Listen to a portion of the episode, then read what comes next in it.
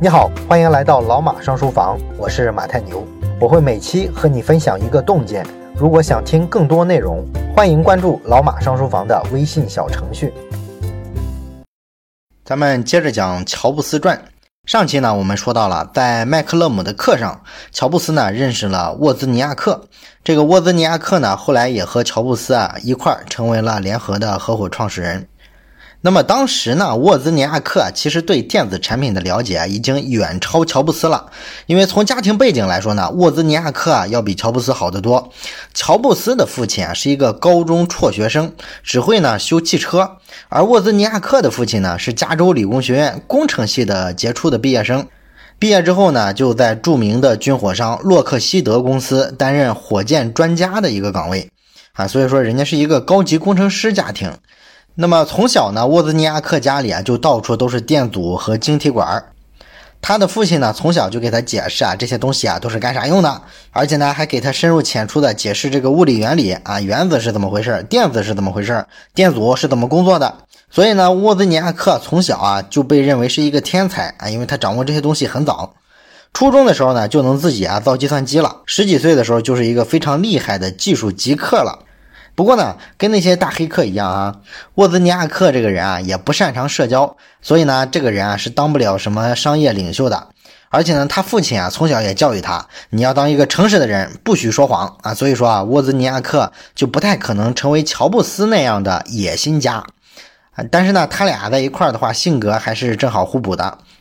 那一九七零年的秋天啊，乔布斯跟沃兹尼亚克呢就在一个车库里见了面。那么他俩一聊呢，才发现这两个人身上还是有挺多共同点的。比如说，他两个都特别喜欢恶作剧，然后呢，他俩在生活里啊都设计过一些电子产品。而他们俩的这两个共同的爱好啊，其实就是后来苹果这家公司的这个公司的基调。你想，恶作剧代表着什么？代表着创造性，代表着艺术性，对吧？这个电子产品呢，就代表着科技感啊。所以呢，苹果公司啊，为什么是把艺术审美跟科技创造结合的最好的公司呢？就是因为他俩创始人就是这样的公司。所以说啊，这个创始人的调性就决定了公司的调性。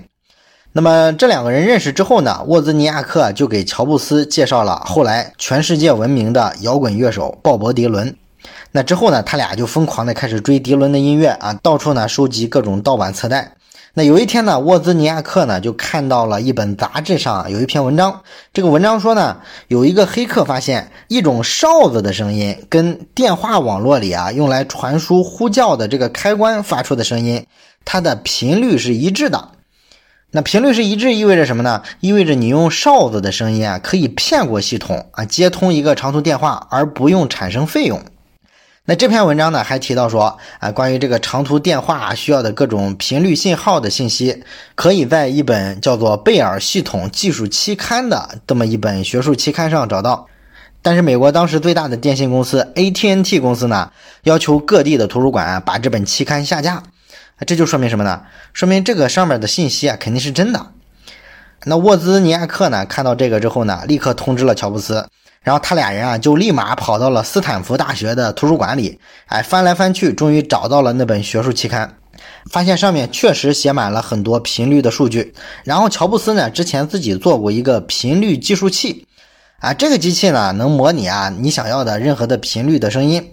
所以呢，他想用这个东西来骗过系统啊，免费的打电话。但是很不幸的是呢，乔布斯做的这个频率计数器啊不够稳定，他们测试了好多次，发现骗不过系统。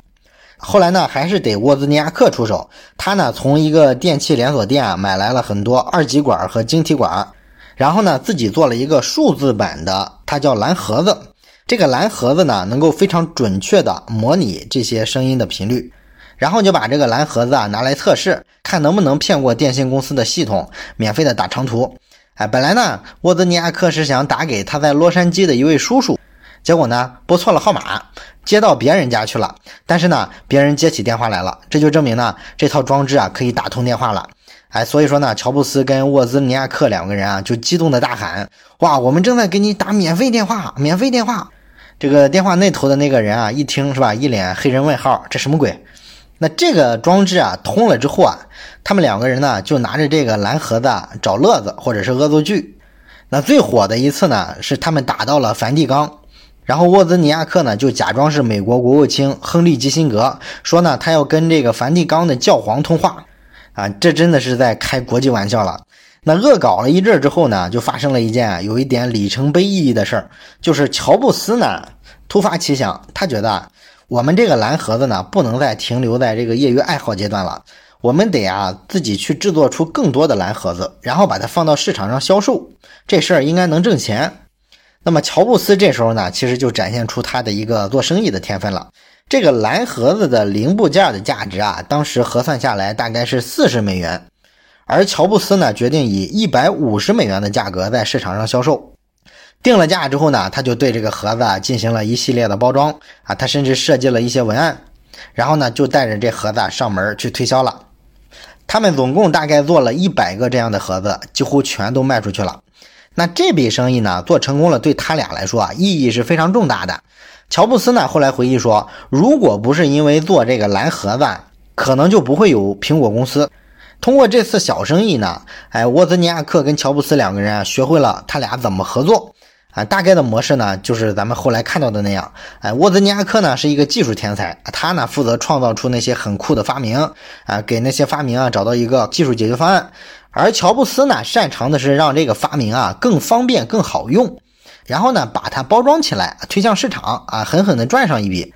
那这笔生意的成功呢，也让他俩获得了前所未有的信心啊！因为他们发现呢，原来自己凭自己的这点技术能力啊，只要一块小小的电路板，他们当时就控制了价值数十亿美金的美国的这个电信基础设施啊！所以说，这让他们相信啊，自己的能力是能做成很大的事儿的。当然了，他们在商业上要想继续前进啊，其实是好多年之后的事儿了。那这中间呢，两个人啊，都奔上了各自的求学之路。那沃兹尼亚克呢比乔布斯大一点，所以呢他早就上了大学，而乔布斯呢在一九七二年春天啊即将高中毕业的时候呢，开始呢和一个叫克里斯安布伦南的女孩交往，哎，这个布伦南呢就成了乔布斯的第一任的正式女朋友。而这个时期呢，乔布斯开始了伴随他一生的强制性饮食计划。哎，他呢开始啊，只是食用水果和蔬菜啊，加上我们之前说的，他这个时候啊已经开始服用迷幻药了。所以乔布斯呢，在这个阶段看上去啊，整个人有点神神叨叨的。后来呢，乔布斯跟他的女朋友啊就搬出去住了。那么因为这件事儿，以及说之前乔布斯嗑药的事儿，家里人啊就跟他闹翻了。而乔布斯和布伦南同居期间呢，两个人啊除了嗑药就是玩艺术。布伦南呢负责画画，乔布斯呢写诗玩吉他。两个人过的呢特别像嬉皮士，这也确实是六七十年代啊垮掉的那一代人比较流行的一种颓废的活法。那乔布斯对他女朋友怎么样呢？这个书里呢说乔布斯啊有时候非常冷血，非常的粗心啊，也没什么耐心，有的时候呢又非常迷人，展示出强大的人格魅力。所以啊可以说乔布斯身上啊有冰火两重天的这个两面性。那么高中毕业之后呢，乔布斯和他父母的对峙啊并没有马上结束。高中毕业之后呢，自然乔布斯应该上大学。毕竟呢，在十七年前啊，乔布斯的养父养母领养他的时候啊，就曾经和他的亲生父母做过保证，说一定会供乔布斯上大学的。所以说，老乔布斯两口子啊，就一直努力工作，省吃俭用，攒下了一笔啊可以供乔布斯上大学的费用。但是呢，乔布斯这时候啊，又开始任性了。他根本就不想读大学，那他父母就急了，坚决不同意啊，必须去读。于是呢，乔布斯就干了一件后来被人很诟病的事儿。他说呢，哎，你们非要让我上大学，那也行，但是呢，我不上州立大学，我要上里德学院。咱们知道，在美国的大学系统里啊，州立大学呢，就相当于咱们国内的公办大学，是政府办的，所以说他这个学费呢就比较低啊，比较亲民。大部分的中产家庭跟穷人家的孩子呢，都是上州立大学的。那至于说乔布斯提到的这个里德学院，这个呢，咱们之前啊在讲《优秀的绵羊》那本书的时候啊说过这类学校，这种学校就属于小型文理学院啊，是私立大学，他们教的内容呢不是咱们常见的那种啊为了找工作而设置的专业，你像什么经济学呀、法学呀这类文理学院教的东西呢都很复古啊，比如说逻辑学、修辞学、数学啊、艺术这些专业呢一般被称为是贵族学科。它不是为了解决短期找工作糊口而设计的专业，所以说有这个闲情逸致学这些专业的大都是有钱人。那么这座里德学院呢，几乎是全美最贵的几所大学之一那乔布斯呢提出这么一个要求来啊，你说他的父母怎么办呢？哎，乔布斯的这个养父养母啊，这时候做了一个特别像中国式父母的选择，就是咬咬牙跺跺脚啊，砸锅卖铁供孩子上大学。啊，所以说呢，到了一九七二年秋天的时候，乔布斯要开学了，他的父母呢就开着车啊，带着他呢来到了学校所在的这个波特兰。结果呢，乔布斯又做出了一个叛逆的举动啊，他拒绝他的父母啊走进这个学校的校园，啊，把父母呢就晾在学校外边啊，连声再见和谢谢都没说。你看这个就有点熊孩子了，是吧？但是呢，你上了这么贵的这个贵族学校，乔布斯就会好好学习了吗？啊，当然不会啦。他又开始挑剔这个学校啊，说这个学校管得太严，然后呢，一如既往的开始挑战各种权威、各种秩序，把那些必修课啊都逃课逃掉了。然后在学校期间呢，乔布斯又开始研究佛教。整个大学期间呢，禅宗、摇滚乐啊、迷幻药，这构成了乔布斯生活的全部。那么，乔布斯对于禅宗的追捧呢，当时是非常狂热的。他和一个叫做丹尼尔·科特基的同学啊一起冥想，并且呢，在大一这一年呢，完全成了一个素食主义者。乔布斯吃素啊，这个行为还是自己做的非常疯狂的。他有一阵儿啊，完全靠吃麦片活着。后来呢，连麦片也不吃了，因为他看了一本书，书里说呢，他只应该吃水果和不含淀粉的蔬菜，不然的话呢，会产生对身体有害的粘液。那于是呢，乔布斯跟他的朋友科特基整个星期呢就开始只吃苹果。之后呢，乔布斯开始尝试更加纯粹的绝食。一开始呢，先是两天不吃东西，最终呢就发展到一周不吃，甚至更长的时间不吃。这期间呢，只是大量的喝水，或者是吃一些绿叶蔬菜。那绝食完之后，乔布斯是个什么感觉呢？其实就是跟咱们身边那些去辟谷的人很像啊，都是说什么神清气爽啊，身体充满活力之类的。这个呢，我们大部分人啊也没有这个体验啊，不清楚是不是真的。但是后来呢，乔布斯啊，终于在大学期间呢，也产生出一些正常人应该有的负罪感了啊。毕竟啊，他觉得父母啊勒紧裤腰带才供他进这么好、这么贵的学校，他呢却在这挥霍青春啊，天天逃课，所以呢，他觉得有点后悔啊。于是呢，乔布斯就决定退学。但是呢，他这个脑回路很奇怪，他并不是想真的离开这个里德学院。他只是不想再付学费了，也不想呢再受学校的约束去听那些他不感兴趣的必修课了。而他的想法是呢，他其实还是很愿意继续待在学校的。他希望学校呢能允许他继续去旁听那些他喜欢听的课程。啊，这个要求就有点过分了，是吧？你都不付钱了，你凭什么去旁听呢？